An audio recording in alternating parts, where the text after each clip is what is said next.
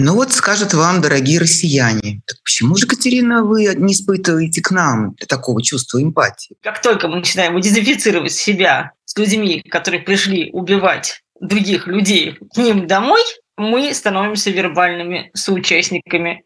Орки, Оркостан, расисты, Орда, Русня. Это не наши солдаты, это солдаты страны-агрессора, которые, к сожалению, являются моими бывшими соотечественниками.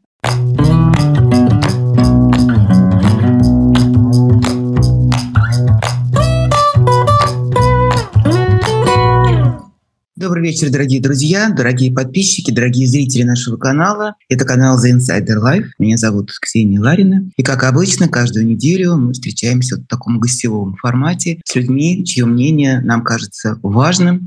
И, надеюсь, вам эти люди тоже важны и интересны. Сегодня у нас э, настоящая героиня. Это художник Катя Марголис. Катя, здравствуйте. Ксения, доброе утро. Ну, героиня, давайте я возьму это в кавычки, потому а, что... Пожалуйста, да, пожалуйста. да, я поняла да. по, вашей, по вашей реакции, что вам не очень приятно слышать это. Да, действительно, если говорить об этих кавычках, то скорее сегодня Катерину считают такой вот героиней или антигероиней социальных сетей и Фейсбука, поскольку очень много обиженных на Катю, которая считает возможным вдруг одна из немногих говорить абсолютную правду сегодняшнего дня, правду, как она оценивает сегодняшнюю жизнь, в том числе и свою, в том числе и жизнь этого мира, который раскололся на до и после, на до 24 февраля 22 года и после. Вот это после Катя проживает так, как она чувствует и понимает. Катя, давайте я вам такой первый вопрос задам. Не про бесконечные эти срачи в Фейсбуке, без конца в этих стрелах э, со всех сторон. Попробовать ответить на вопрос, а что делает Катерина Марговис, кроме того, как пишет в Фейсбуке свои огромные тексты? Делает для победы Украины, делает для того, чтобы облегчить жизнь украинцев, украинских беженцев и для того, чтобы приблизить победу Украины над Россией. Мне как очень неловко отвечать, потому что этим занимаются все люди вокруг меня, все люди доброй воли, все люди с ощущением и пониманием, где добро, где зло, где белое, где черное. И прежде всего я хочу сказать сразу, что для Украины это до и после началось вовсе не 24 февраля, а, конечно, в 2014 году, что многие из нас забывают, не осознают и не до конца поняли, поняли только сейчас в полной мере. Да, мы все знаем, где мы стоим перед лицом катастрофы ежедневно. Большинство из нас не находится на линии фронта, мы находимся в глубоком тылу, но эта война затрагивает всех нас, это война за ценности, это война цивилизации против варварства, против российского варварства, и все мы, вне зависимости от того, где мы живем, кто ассоциирует себя с Россией языком, культурой, происхождением. Мне кажется, вдвойне ответственны. Вокруг меня очень много европейцев, которые тоже принимали, как и я, беженцев, переводили, помогали, поддерживали, учат бесплатно украинских детей, подростков, студентов помогают с разными коллизиями жизненными, потому что огромное количество людей просто оказались выкинуты из своей мирной жизни жутко травматическим прошлым, что они видели то, что вообще живому человеку не дано и не должно быть дано видеть. И эти все люди оказываются абсолютно в новой для себя реальности, не по выбору, не потому что они хотели переехать, а потому что на них э, стали бросать бомбы, лететь ракеты. Поэтому помогать изначально людям, бегущим от войны, это, мне кажется, минимум миниморум. Думать над тем, что произошло, почему это произошло. Конечно, для меня абсолютно принципиальный момент – это помощь вооруженным силам Украины. Опять-таки, эта помощь, это может быть лепта вдовицы,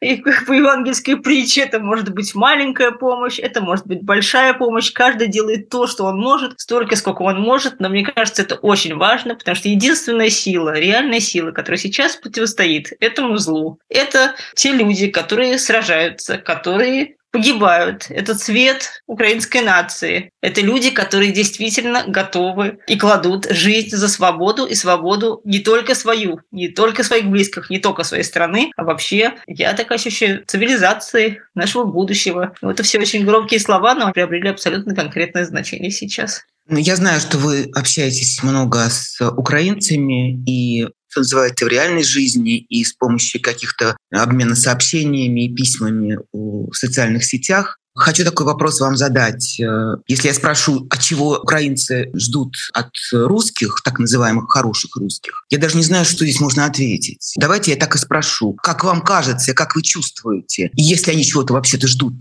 от э, русских?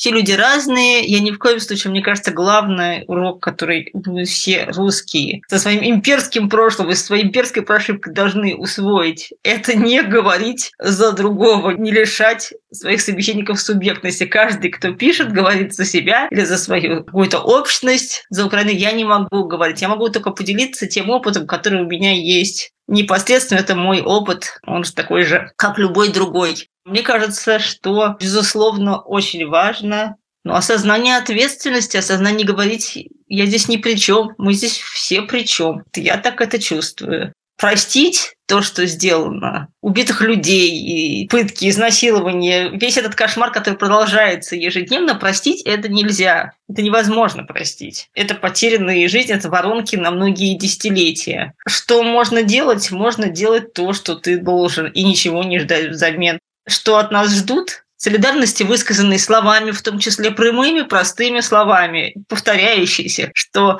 не привыкание к войне, не нормализация ее, даже если мы очень далеко. И если вчера пролетели ракеты, и сегодня пролетели ракеты, это разные ракеты. Каждый раз эти люди даже выходить в коридор, слышать тревогу. Эти коты забираются под диван, дети забираются под лестницу. Это происходит все время. И от того, что это произошло вчера, это не значит, что это нормально и что это происходит сегодня. И мне кажется, не привыкать, не нормализовать это, ощущать свою ответственность и делать то, что в твоих силах, если ты не можешь остановить ракеты, никто из нас не может это сделать. Но вот минимальные репарации моральные, материальные и просто солидарность, сочувствие и попытка понять, это все равно невозможно понять, что чувствует человек, на которого напала соседняя страна, которая убивает ежедневно твоих близких, твоих соотечественников, ну, хотя бы не делать вид, что к тебе и к нам это отношение не имеет. Мне кажется, это такой, опять-таки, минимум.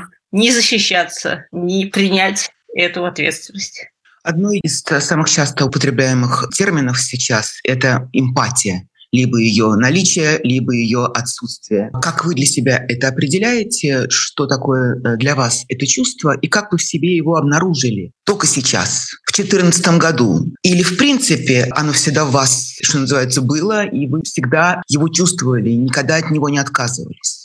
Эмпатия, собственно говоря, это немножко включение воображения. Всякий человек, который, ну, может быть, художники больше или какие-то люди творческие больше. Вот вы театральный человек, я человек э, визуально-вербальный. Мы все проживаем все равно наша внутренняя жизнь огромная, не менее реальная, чем внешняя. И просто, мне кажется, настолько в таких нетрудно попытаться хотя бы поставить себя на место другого, представить себя другим. Это же не так закономерно получилось. Неважно, когда ты занимаешься больными детьми, я много лет занималась вот этим. Или когда твоя страна нападает на соседнюю. Мне кажется, не трудно сделать небольшое усилие просто воображением. И представить, что на этом месте мог быть ты, твои близкие, что это не какие-то особенные люди, другие, жертвы в кавычках. И не жертвы, но такие же люди, они встают утром, пьют кофе, мне пишут утром, вот пережили обстрел, сейчас выпью кофе, побегу на работу. У них такая же жизнь, как у всех нас, только эту жизнь сломали, ломают и калечат ежедневно. Поэтому, мне кажется, это, в общем, совсем не трудно. И любой, не знаю, дети вот маленькие, они играют, они играют в ролевые игры, представляют себе друг, друг друга другим. Ты вот волк, я красная шапочка или наоборот. Но это же есть восстание кого-то другого. Попытка, конечно, никто не может вылезти из себя, но попытка понять, посмотреть. Ну вот скажут вам, дорогие россияне, почему же, Катерина, вы не испытываете к нам такого чувства эмпатии? Почему вы не хотите пережить и почувствовать то, что мы переживаем и чувствуем здесь, оказавшись в роли заложников, э, как э, самая такая модная роль, которую сегодня активно эксплуатируют в этих бесконечных выяснениях между различными социальными группами. Вот эмпатия по отношению к тем, кто остался. Если она есть, то к кому? А если ее нет, то тоже к кому? Конечно, к любому человеку, которому плохо, эмпатия есть. Это само собой разумеется. Просто, к сожалению, наши с вами сейчас отечественники, даже те, которые против войны, даже те, которые все понимают, что остались, они находятся в очень тяжелом положении. Но все равно эта привычка себя жалеть, ставить свои проблемы на первом месте, ставить себя в центр. Вот эта вот оптика центра Вселенной, она отчасти действительно историческая, имперская, отчасти это последствия э, травмы во многих поколениях, такое травматическое привлечение внимания к себе. Это вам психологи любые расскажут. Мне кажется, просто непозволительно не понимать приоритетов. Жертвы сейчас не россияне, да, тоже жертва своего своего режима, своей истории, своего прошлого, своих выборов, своих компромиссов. И каждый может заглянуть в себя и определить это для себя. Я здесь совершенно... Я живу не в России, я делаю какие-то свои выборы, правильные, ошибочные, как и любой из нас. Мне кажется, неправильно сейчас защищаться неправильно ставить себя в центр, неправильно ставить запятую между собой и украинцами. Нас вот какие-то просто языковые формулы. Нас всех убили в Буче, нас всех бомбят 24 февраля. Да не убили нас в Буче, не бомбят нас 24 февраля. Вот мы сидим спокойно разговариваем. Все эти метафоры, мы под обстрелом, все эти военные метафоры, они совершенно неуместны на фоне и в контексте людей, которые это переживают буквально. И вот мне кажется, если перестать жалеть себя, то откроются какие-то новые горизонты, в том числе и для самих себя. Какие там горизонты могут открыться, если людей сажают э, в тюрьму за любое проявление несогласия или любое проявление какого-то внутреннего или внешнего сопротивления вот этому ужасу, который сегодня происходит. Поэтому я даже с трудом тоже могу ответить на вопрос, вернее, даже не на вопрос, а некий такой скрик, пустоту, в небо, а что мы можем? Я вспоминаю спектакль студенческого театра МГУ, который в 60-е годы, по-моему, прогремел, который назывался «Что я могу сделать один?» Когда начинается все с одного человека, который выходит на сцену и говорит, а что я могу сделать один? Потом к нему присоединяется второй, а что я могу сделать один? И потом все это превращается в хор, все зашло, конечно, до степени крайних. Это фашистское государство. Прекрасно понимаем. Но внутренней свободы, внутреннего выбора, внутреннего компаса никто не отменял. Вот Буковский прекрасно вспоминает в своих воспоминаниях человек, отсидевший, прошедший такую школу, и многих диссидентских воспоминаниях, но особенно Буковского, когда вот его допрашивали, возвращается вечер. Он представлял себе, что он строит свой замок. Он выходил на башню этого замка и стоял над своим следователем. Это человек огромной внутренней силы, огромной внутренней свободы. Но мы тоже сейчас видим эти примеры, они есть. Есть люди, которые попадают в этот молох не по выбору, а потому что его сживали челюсти, потому что это совершенно, там, не знаю, испек пончики не так с маком, какие-то абсурдные дела. Эти челюсти зажевывают всех. Но есть, и мы знаем этих людей, которые выбирают свободу в несвободы. Это их борьба за свободу. Говорят всегда, тюрьма открывается снаружи, свобода изнутри. Это я понимаю, что это легко говорить, находясь на свободе, но такие примеры были, есть и будут. Могу, конечно, не вспомнить сейчас происходящей историю с Евгенией Беркович, Светланой Петричук. Это начало нового театрального процесса над людьми, которые мыслят не так, чувствуют не так и говорят не так. Я видела, как многие цитируют Женина письмо Жени Беркович из тюрьмы, из СИЗО номер 6 города Москвы, где она сейчас отбывает эту меру пресечения двухмесячную. Хочется надеяться, что двумя месяцами все ограничится, а может быть даже и выпустят по апелляции. Бывают на свете чудеса лица. Вот там она пишет в том числе и про вас, отвечая своим товарищам и друзьям, которые ей отправляют письма в СИЗО, что она ни в коей мере не считает виноватой ни в какой степени Катерину Маргулис, на которую повесили и этих собак тоже, обвинив в том, что Катерина написала там какую-то пост, э, в чем-то уличила Женю Перкович и привлекла типа внимание силовых структур к этой фигуре. Как вообще, в каких фантазиях может родиться подобное обвинение, скажите? Трудно усвоить логику несвободы. Есть публичное пространство, пока интернет не закрыт. Мы все публичные люди, мы обсуждаем публично какие-то вещи. У нас есть принципиальные расхождения, у нас есть критика. Очень важно, чтобы эта критика не переходила на личности, чтобы не превращалась в адгомином, чтобы не превращалось в оскорбление и все остальное. Я очень благодарна Жене за это письмо. Я, в свою очередь, три дня назад написала тоже лично, что я прошу прощения, даже если ни в коем случае, никаким образом я не считаю эту логику разумной, разумной и обвинение абсолютно абсурдном, но если человек, который намного хуже меня, так ощущает, я готова принять эту оптику точно так же, как я готова принять, если кто-то, я не знаю, из украинцев, которых я встречаю, вдруг начинает меня проклинать Бывает за то, что... такое? Бывает, конечно, ну, как это нормально. А за то, что он пережил, то я буду защищаться, объяснять, э, какая я хорошая, какие мы тут все хорошие против войны, мне это кажется абсолютно неправильно. Мне кажется, что нужно быть готовым отныне, и я думаю, до конца наших уж точно дней, быть готовым принять эти обвинения, не возражать на них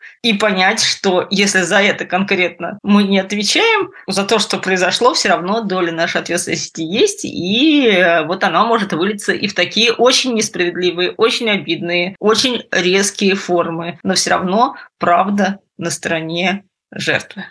Тут стоит, наверное, остановиться опять же на этом деле Жени Беркович и сказать, что, конечно же, ее я надеюсь, что Катя со мной согласна. Ее преследуют э, за ее тексты, за ее стихи. Конечно. Не за какой-то там старый спектакль, который э, рассказывает про завербованных русских невест для сирийских боевиков. Это все камуфляж. А на самом-то деле сила слов какова? Это очень важный показатель, как мне кажется, что Женя Беркович ну, не является политическим деятелем и политическим оппозиционером. Но сейчас, во время войны, сила слов, вот причем художественного слова, а она стала писать совершенно потрясающие силы стихи. Очень точные. По сути, я хочу вам сказать, Катя, что стихи, которые она пишет, они очень созвучны тем постам, которые пишете вы. По своему пониманию и этого чувства вины, и чувства ответственности, и чувства ужаса, леденящего кошмара, попытки отгородиться, с одной стороны, от преступлений, а с другой стороны, нырнуть внутрь этих преступлений и не делать вид, что их нет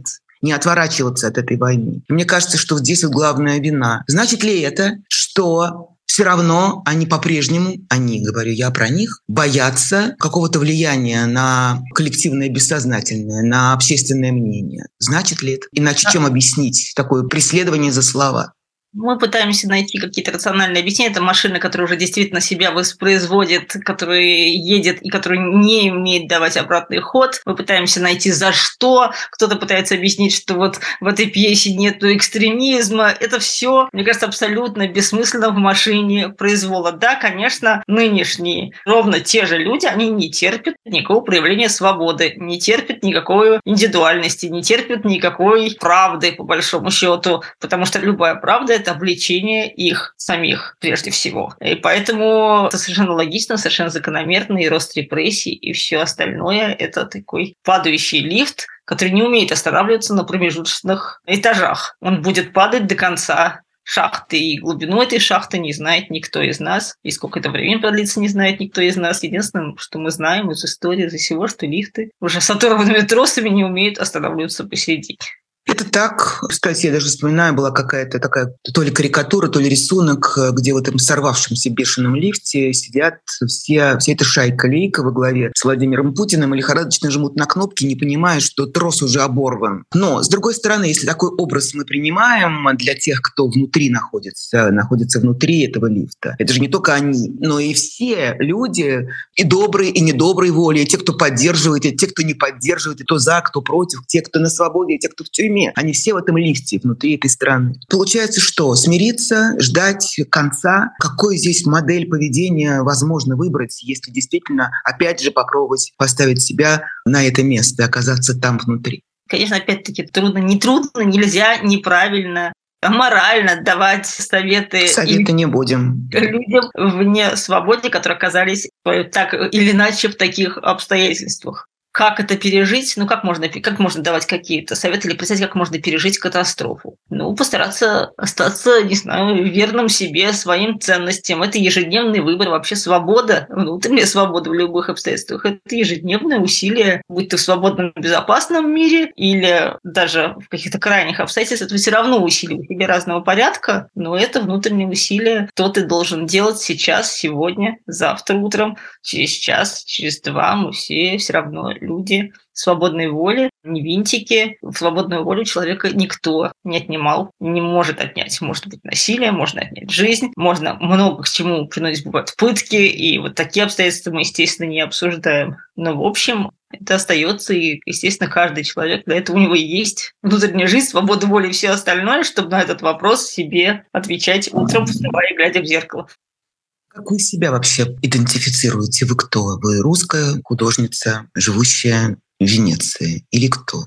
Конечно, да, это мое детство, мои корни во многих поколениях. И я преемственность эту ощущаю, никогда от нее не отказывалась. Да, я живу в Италии, ну лет, да, Венеция мой дом. Да, дома мы говорим на трех разных языках. У три домашних языка. Русский, английский, итальянский. Но если для моих детей это родные языки, для меня, как я, это все равно языки, ну, вторые, третьи. Это вот мы оказываемся перед лицом такого исторического вызова, возможно спрятаться за какой-то другой идентичностью или сказать, что, знаете, я здесь давным-давно живу в Италии. Я действительно давным-давно живу в Италии, я действительно почти 20 лет живу в Италии. Какие-то связи теряю их, культурные, языковые и все остальное. Мне не кажется, что это связано, что ощущение причастности, ответственности связано исключительно с цветом паспорта или геолокацией. Мне кажется, дело намного глубже. А как вы называете Россию? Наша страна, моя родина. А как вы называете тех самых российских военнослужащих? Наши солдаты, наша армия, наш президент, может быть, и так вы говорите. Как вы их называете? Это мне очень интересно. Сейчас стало много говорить, часто говорить РФ и Российской Федерации, чтобы максимально дистанцировать этот фашистский режим от того, наверное, что я привыкла ощущать как свои корни. Я говорю Россия, Естественно, я не говорю наш президент, я не говорю наши мальчики. Более того, считаю вообще такого рода лингвистические экзерсисы таким вербальным соучастием, потому что язык определяет картину мира. То, как мы называем вещи, очень часто определяет, с одной стороны, говорит о том, как мы их видим, а с другой стороны, определяет то, как мы видим. И как только мы начинаем идентифицировать себя с людьми, которые пришли убивать других людей к ним домой, мы становимся вербальными соучастниками этой войны. Как только мы начинаем вместо война или агрессии России в Украине говорить СВО или специальная военная операция, мы присоединяемся к агрессору в его попытке замаскировать ужас и преступность того, что происходит. Вот эта любовь к аббревиатурам, я много раз говорила, что это убирать гласных и э, скапливать согласных. В метрополическом смысле тоже, чтобы было поменьше гласных отдельных голосов и побольше согласных. И это затемняет смысл происходящего. Поэтому, конечно, это не наш президент, это не наши солдаты, это солдаты страны-агрессора, которые, к сожалению, являются моими бывшими соотечественниками. Они родились и выросли в той же стране, что я. Как вы относитесь к эфемизмам? Что я имею в виду? Орки, Оркостан, расисты, Орда, русня. Ну, русня, собственно, это уже такое, это другое, что называется. А вот что, что вот я до этого перечислила, и еще давайте вспомним, что термин «расизм» да, признан Верховной Радой. Как вы относитесь к этим определениям? Не вопрос моего отношения. Я с самого начала вторжения читаю все время в основном украинские новости, ну, то есть мировые, там, BBC, всякие. Ну, я читаю много украинских каналов. Это совершенно часто употребляемые термины. Я никак к ним не отношусь, я воспринимаю их как данность. Я почему спрашиваю, объясню, потому что я, честно говоря, долгое время их вообще не принимала и уверена, что до сих пор не отказалась от этого своего неприятия. Почему объясню? Потому что, на мой взгляд, это все-таки размывает ответственность конкретной структуры, конкретных людей, конкретных представителей конкретных погон. То есть это все равно, потому что я-то их называю русские. Русская армия, русские солдаты. Россияне. Ну, или россияне. россияне. Хотя русскими всегда называли во всем мире всех жителей Советского Союза всех национальностей, представителей всех республик. Вопросы языка да. в, в русском да. языке есть россияне и русские, а в английском mm-hmm. это Russians, Нету. в, Russian. в итальянском это Руси, э, во французском это Ляхаюсь. Нет такого разделения семантического. Оно у нас в нашем языке дано нам, давайте пользоваться им. Оно нам дано. Это не русские, это россияне. Это не этническая общность. Это люди Российской Федерации. Украина – это оккупанты. Вот, поэтому я поняла, что вы говорите, почему вы не принимаете, но мы же знаем правильно, у нас же не одноканальное восприятие, мы же знаем, что прекрасно, что идут расследования, что идут с самого начала, что эти преступления документируются, собираются, что мы поименно вспомним всех. И уже вышли расследования вплоть до минуты, там вы видели Нью-Йорк Таймс и разные расследования, перехваты телефонных разговоров, расследование того, что произошло в Буче и всех преступлений вплоть до минут, имен и так далее. И все это работа прокуратуры, все это собирается, документируется, все останки идентифицируются. Идет огромная работа все время параллельно с этой войной. Это новое, потому что мы, ко всему прочему, можем следить за этой работой тоже. Не потом, как во Второй мировой расследовать преступления, ах, мы не знали, а мы все знали. Сейчас мы все знали. Интернет есть, VPN работает. А чтобы не знать, нужно действительно, как я много раз цитировала Даниила Гранина, который приехал с, вот, в делегации после писателей Бухенваль, по-моему, вышел попить, там стояла женщина, продавала воду, и местная. И он спросил, как же так? Неужели вы не знали, что происходило за этими стенами, что дымили трубы? Она говорит, мы смотрели в другую сторону. И вот он э, очень четко говорит, чтобы смотреть в другую сторону, надо очень хорошо знать, в какую сторону не смотреть. Поэтому не знать это выбор сейчас. А, мы знаем и знаем уже многие имена. Мы знаем, кто отправлял унитазы, кто мародерствовал, кто убивал. Мы знаем, кто расстреливал. Вот сейчас было расследование машины на дорогах, просто забавы ради с мирными людьми, детьми, женщинами. Мы знаем эти уже имена, так что ничего не размывается. Так что это все происходит, и я уверена, что поименная ответственность это никак не отменяет. Мы не знали, в нашей истории тоже было, в истории, я имею в виду нашего Отечества. Мы не знали, как людей пытают, мучают, расстреливают. Массовые расстрелы в Катыни в той же мы не знали. И в этом вот мы не знали весь 20 век, если мы говорим про Россию, про Советский Союз, мы не знали. Мой вопрос к вам, Катя. Это 20 век вернулся за то, что вот мы тогда не знали, вот сейчас опять мы много чего про себя узнаем. Обобщаю немножечко. Мы это как российское общество, как я, например, себя от него не отделяю. Как вам кажется, насколько вот эти два временных пространства связаны? И сегодняшняя война, и 20 век в нашей памяти. Напрямую этот 20 век никогда не кончился, хотя бы потому, что ГУЛАГ не переставал работать и во время войны. Колыму никто не отменял. Все это происходило параллельно, просто и вот эта вот одна победа позволила прикрыть для себя и для, своего, для всего мира эти идущие преступления против человечества, которые никогда не были на уровне как бы, нации отрефлексированы, и поэтому, собственно говоря, так опасен был мемориал. Недаром его так активно прикрывали. Вроде маленькая организация. Казалось бы, какую опасность она представляет для такого монстра, как нынешний режим? Конечно, это опасность правды, опасность преемственности памяти, опасность возвращения имен, ежегодная акция, когда просто произнесение вслух имени возвращает человека, которого расстреляли, закопали, выкинули во враг, из небытия не вернет живого человека, но вернет его имя и звучание имени.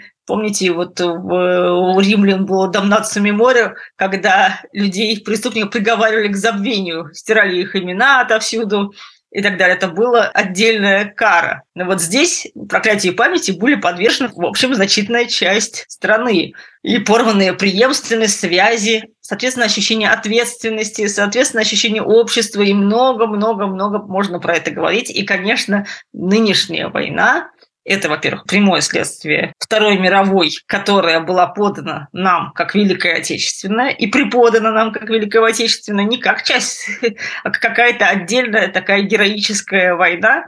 Не нужно забывать, что Советский Союз начал эту войну на стороне Гитлера с фактом Молотова-Риббентропа и так далее.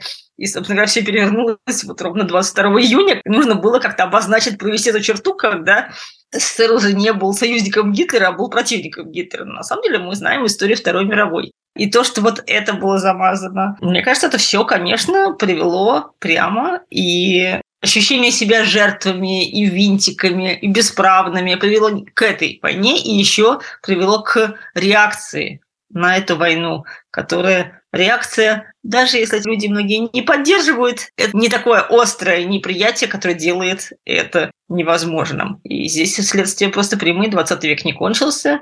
Это война полный анахронизм со всех точек зрения. От этого это еще ужаснее, потому что это будет в разрез с развитием цивилизации вообще. Что эта война вообще открыла в русском народе, ой, ужасно я говорю, да, в России, то, что мы раньше не знали, или, может быть, не, не хотели знать, не хотели замечать. Потому что когда мы говорим про то, что сейчас время ясности, оно время ясности не только по отношению к тому, что произошло, мое личное отношение к тому, что произошло, но и время ясности, когда ты вдруг понимаешь, что ты не замечал, что все, что самое страшное сегодня обнажилось, эти бездны, они и раньше существовали, просто мы не придавали им значения. Согласны ли вы со мной? Конечно, конечно, полностью согласна. И для всех нас это бесконечно, мне кажется, кто про это думает и кто ощущает к этому причастность, это огромные открытия, это огромная деконструкция как собственной идентичности, понимание в себе таких вещей, которые ты вообще близко не мог предположить прошитая действительно через всю нашу историю, кожу, ткань нашей культуры, имперства, которые мы, даже будучи убежденными имперцами, мы против. Но мы не понимаем, мы столько всего не понимаем, что мы транслируем, не понимая, что мы транслируем. Говорим без тактности, даже на уровне, опять-таки, слов, не понимая, что мы говорили без тактности. Не слышали и не видели другого рядом все эти внутренние иерархии и вообще уровень агрессии, уровень насилия, допустимость агрессии, вербальной агрессии, вообще того, что вообще еще может быть допустимо. И многое-многое-многое другое, к сожалению, сейчас открылось не в них каких-то, это не они, это мы. Не бывает какого-то этого вот третьего лица, который третий, они какие-то они там убивают каких-то их. Если мы ощущаем причастность ко всему, что мы любили, ценили и по-прежнему хотим сохранить нас как преемниках этой культуры, этого языка, ну, мы обязаны принять «люби кататься, люби саночки возить». Это тоже мы. Это тоже мы. Это и мы. Это абсолютное зло. Это тоже мы. Может быть, в какой-то микроскопической степени мы с вами. Естественно, мы против. Мы не будем никогда в этом соучаствовать. У нас есть воля отказаться может быть, каким-то случайным словом или непониманием того, как ты ранишь собеседника или просто как ты бестактно себя ведешь ты каким-то образом тоже в микроскопической степени соучастник. Мне кажется, это очень важно сейчас про себя понять, про свою литературу, свою культуру. Должна, эта самокритика должна исходить от нас, она не должна приходить извне. Мы не только не должны, вот в моем понимании, я писала про это, don't blame Достоевский, blame ourselves. Мы не только не должны бросаться защищать свое себя на любых фестивалях, в любых дискуссиях. Мы должны первые критически сейчас на фоне этого ужаса посмотреть на его корни. Ну, кстати, тут вспомнили про фестиваль, тоже вот сейчасшняя, что называется, история с Ленор Горалик, э, которые возникли такие вот конфликтная ситуация с э, украинскими участницами фестиваля в Тарту, насколько я понимаю. Да, и организаторы приняли решение отменить запланированные лекции Ленор. Но надо отдать ей должное. Она, мне кажется, в этой ситуации повела себя идеально. Вот как как раз тот самый человек, который отдает отчет в уместности или неуместности своих каких-то обид, выражений, самозащит. Она не стала вступать в, в эту дискуссию, не стала длить этот конфликт, а приняла это как данность. Но при этом я понимаю прекрасно, что ей наверное, это больно, потому что уж ее упрекнуть в каком-то двурушничестве, что называется, или малодушие по отношению к тому, что происходит сегодня, к этой войне, уж точно не ее. Но э, это вот частный случай. Но я вам хочу сказать одну вещь. Я стала смотреть, что это такое за фестиваль. На самом-то деле если бы директором был я, я бы вообще бы этот фестиваль не проводила в том виде, в котором он сейчас проходит. Потому что там есть некая такая русская программа, есть какие-то фестиваль славянской культуры. Они вообще живут своей мирной русской жизнью, русские эстонцы, как я понимаю. И достаточно так вот друг другу себя...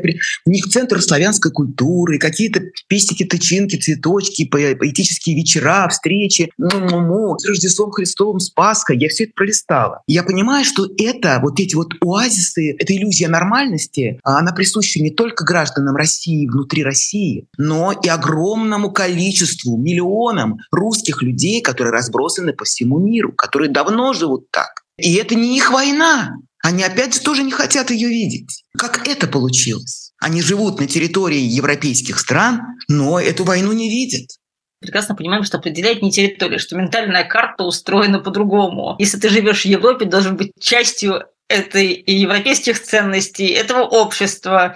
Неважно, ты преподаешь студентам как, или что ты еще делаешь, ты часть все равно этого общества. вот спрашивали, российская русская художница, живущая в Венет. Но я живу здесь, да, я часть этого общества. И мне кажется, конечно, вот в этой ситуации с Ленор э, понятно, что Ленор человек, который прекрасно, именно много, не на словах, а на деле поддерживает Украину. И издание этого сборника Рор, где я тоже печатала совершенно не единственный пример. Она очень много что делает. И как человек, который понимает масштабы, естественно, это не вызывает у нее никаких вопросов и никакого, я думаю, даже удивления о причинах. Это совершенно нормально. Абсолютно понятно, что приоритет только украинцев. Помимо войны, работа по деколонизации не была проведена.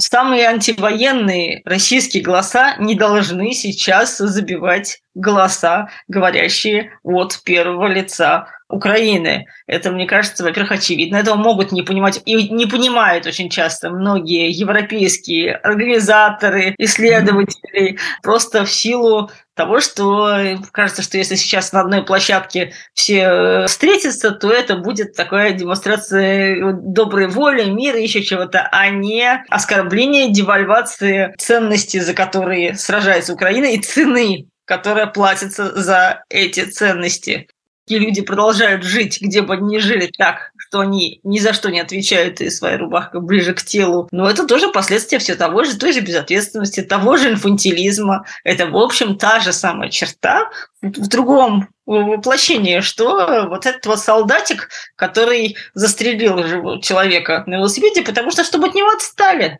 просто достали, он сказал, от него отстали, у него не было ни злобы. Как бы я не знаю, что это было. Меня это огромное впечатление было. Достали, отстали. Это двое мысли. Начальство сказал, я сделаю, а им чтобы отвязалась и буду жить свою жизнь, чтобы меня не трогали. А, отстаньте с этой войной, отстаньте с этой ответственностью. Каким образом один Путин умудряется э, одновременно бомбить, насиловать, э, обстреливать, убивать в таких количествах, это, конечно, загадка. Ясно, что это делает не Путин. Но удобней э, себя от этого полностью отгородить и продолжать жить по привычке, ну, соглашаясь на какие-то мелкие компромиссы с собой, с окружающим. Вот Ханна Аренд говорил, люди, выбравшие меньшее зло, очень быстро забывают вообще вообще, что они выбрали зло. Им кажется, что это вообще все в порядке. И это очень точно замечание, там, привычка мыслить какими-то штампами, что людей проще заставить делать какие-то самые путем каких-то просто привычки, рутины, заставить делать самые дикие вещи,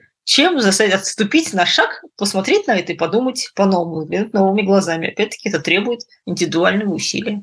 А мы весь этот год, э, конечно же, ищем какие-то опоры в, э, в аналогичных историях, в аналогичных случаях с другими людьми, с другими нациями. И, конечно, вот даже в нашем с вами разговоре уже не раз вспомянули немцев и Германию, и их способы и возможности излечения, исцеления от этого нацизма, гитлеризма или от рашизма, как сейчас мы говорим. Но там все-таки есть важнейшая вещь. Там Германия все-таки была поражена во всех смыслах, что она повержена была во всех смыслах. И ее лечили всем миром, что называется. И это произошло, я тоже не устаю это повторять, что это не 8 мая 45 года очнулась да. нация, нация сказала, ой, что же мы натворили. Это годы Нет. и десятилетия как здесь вы видите. Что называется, наши пути расходятся. Никто эту Россию лечить не будет. Никакие американцы, никакие европейцы.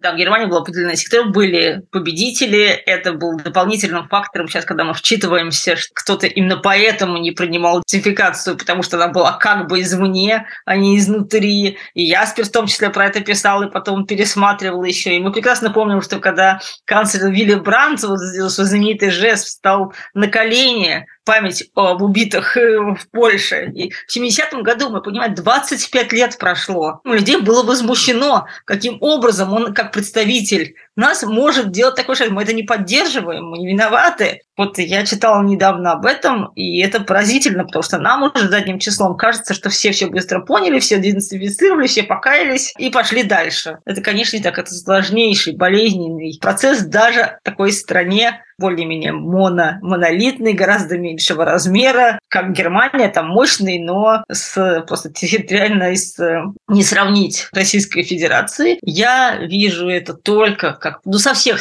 точки зрения не политолог, не историк. Это просто закономерное, что эта империя должна распасться. Застанем мы это или нет? Я очень надеюсь, что я это застану, но вполне допускаю, что, может быть, нет. Мне бы хотелось это увидеть. Мне бы хотелось увидеть распад империи, маленькие отдельные страны, каждая из которых будет работать со своим прошлым, потому что это травматическое прошлое. В многих поколениях травмы, насилие, не непроработанные коллективные травмы, они будут на каждой территории, на что не, на что не раздели, но просто в таких объемах, таким анамнезом и с этим имперским опломбом невозможно и технически, и исторически империи это анахронизм. Ну, она распадется, я тут с вами соглашусь, безусловно, другого пути нет. Он вас очень не просматривается. Потому что никто не сможет поделить на сектора и оккупировать, как Германию эту огромную тушу, которая занимает такое, на карту мира посмотреть, какое это занимает место, эта страна. Даже если это случится, она не перестанет быть источником э, опасности для всего мира а может быть даже еще и большей опасности, когда это все распадется, потому что никто не знает, как это распадется. То, что распадется, да, но не превратится ли это в такую дымящуюся страшную кучу гражданской войны, гражданских конфликтов и прочее, прочее. Да еще и с оружием массового поражения. Конечно, это наличие ядерного оружия принципиально меняет всю ситуацию, как и принципиально изменило для Украины сам факт отказа этого ядерного оружия. Да. Это сейчас мы бесконечно бесконечно говорили и говорят. Не мы с вами решаем, превратиться это в гражданскую войну или не превратиться. Будет это вот вечный нарратив, что как бы не было хуже, мы сейчас угу. потерпим бы не распалась, не отпустим независимую, не знаю, Ичкерию э, в качестве отдельного государства или там еще что-то, будем продолжать свои имперские такие может быть, не агрессивные, а такие нарративы старшего брата, что сейчас мы вот всех вот здесь под своим крылом будем мирно держать, и это вот гарантия мира во всем мире. Ну и все, видим, что никакая не гарантия, что это опасное, неустраненное зло. Что будет дальше, значит, э, что будет дальше? Будет поражение, какое оно будет, что за ним, но нам это все предстоит э, прожить, понять, э, что с этим делать. Это никаким образом не является... Это вне нашего контроля. Все, этот процесс уже запущен. Эта война уже идет. Мы э, живем в это военное время. У нас нет какой-то другой эпохи или какой-то другой запасной жизни, чтобы прожить это как-то по-другому. Могу вас не спросить как художника о так называемом художественном оформлении этой войны. Вот все появления этих букв э, Z и V сначала, а сейчас уже одна Z осталась, как некий образ, который потихонечку превратился уже в свастику. И уже есть целая мифология вокруг этой буквы Z. Я прочитала у одного из поклонников этой войны, у артиста одного в его страстном монологе, что за эту букву наши деды кровь проливали, за священную букву Z. Как вам кажется, это вообще случайно у них все родилось? Или это продуманная стратегия чья-то, то, что касается вот именно художественного оформления? И второй вопрос, почему это так легло? Что это за почва такая, которая так с таким наслаждением проглатывает вот всю эту туфту, начиная от э, пропаганды, от этих штампов и заканчивая вот этими вот образами, этими шаманами, этой вообще стилистикой абсолютного такого фашизма настоящего, гитлеровского. Почему это произошло, такое вот слияние, такое такое объятие эстетика, как бы форма всегда идет вместе с содержанием, а содержание находит себе форму. Это совершенно ничего удивительного, что фашистское содержание нашло себе совершенно фашистскую же форму с некоторыми элементами такого славянского, исконно, посконного, националистического, а еще одной там ногой боком сомкнутого с таким государственным православием, символику, начертания шрифтов до каких-то художественных образов, до имиджа, как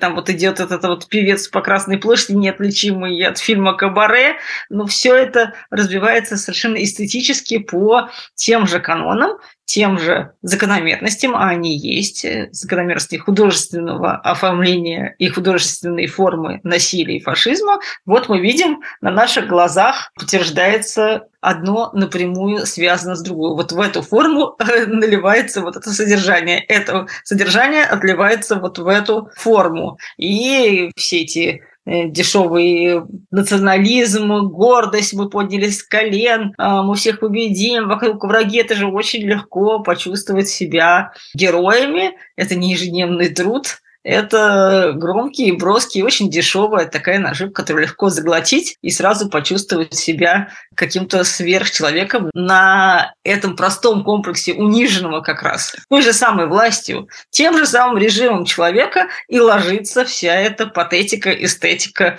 гордости, победы, эта же власть унижает людей, эта же власть обворовывает людей, эта же власть рожь не ставит человеческую жизнь. И она же телевизором и всеми доступными каналами пропаганды внушает вот это вот, ничего не меняя по сути, внушает эту ложную гордость, агрессивную гордость и э, подтверждение агрессии. И, конечно, такое еще очень важная часть менталитета, о которой невозможно не говорить, когда мы говорим о памяти, это лагерный менталитет, это тюремный менталитет страна, которая, в общем, половина страны, значительная часть, которая отсидела в ГУЛАГе, погибла в ГУЛАГе, когда это люди вышли, это тюремное сознание, это тюремная мифология, это тюремный язык, блатной язык, который был сейчас легитимизирован сверху наследниками НКВД, КГБ. Много раз про это говорили. Мочить в сортире – это не только сигнал к агрессии, это еще сигнал к допустимости определенного менталитета. Язык определяет сознание. Это то, что мы живем не по закону, а по законам зоны. Тоже, опять-таки, если говорить о себе, мы так легко употребляем, не знаю, мое место у параши, разборки, уйму терминов лагерного блатного языка, который транслирует определенную картину мира. И это совершенно, мне кажется, недопустимо, и нужно за этим хоть лучше поздно, чем никогда начинать следить, потому что через это, в том числе, может быть, микроскопическими дозами проникает агрессия, проникает беззаконие, произвол и много что проникает. Вот Лотман, это я недавно слышала, говорил, что вот ему приходилось сталкиваться с представителями блатного мира, это люди, которые всегда чувствуют себя жертвами, они всегда защищаются. Если бы они первые не напали, то на них бы напали. Они чувствуют угрозу и насмешку себе. Вот он рассказывал про очкариков во дворе. Что же он очки нацепил? Это он нарочно, чтобы меня позлить. И как бы вот это еще инфантильное ощущение, что весь мир крутится вокруг тебя, по-моему, Мардашвили говорил, что мир по отношению к нам не имеет никаких намерений. Ощущение, что все в мире происходит для нас, ради нас, чтобы нас позлить или что-то. Это инфантильное ощущение инфантила.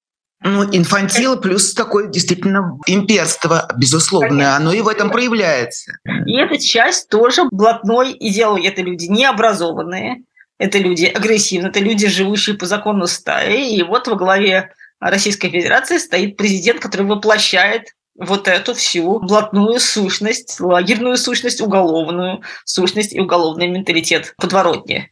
Да, я про него спрошу тоже. Все-таки, как вы для себя определяете, в чем секрет могущества этой абсолютно бездарной, неталантливой, блеклой фигуры. Если, опять же, прокрутить назад эту пленку, с чего все началось, это абсолютно человек без лица.